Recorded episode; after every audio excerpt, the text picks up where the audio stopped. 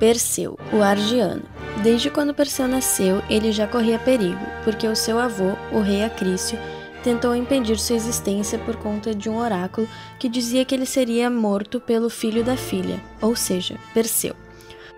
Acrício fez tudo o que pôde para evitar que essa criança nascesse.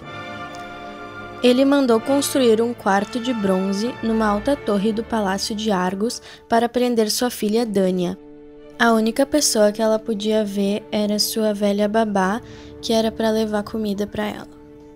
O quarto era impenetrável para os homens, mas para Zeus não era nada. Assim o deus entrou por uma fresta do telhado, na forma de uma chuva de ouro.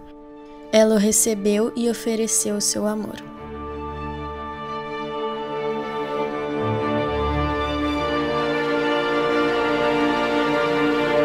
Assim nasceu Perseu. Conseguiram esconder por um tempo, mas um dia, com o choro do Perseu, Acrício foi ver o que era.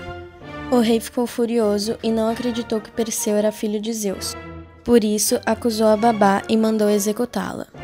Acrício só não executou Perseu porque a Dânia ficou chorando, mas prendeu os dois em um baú de madeira e jogou no mar.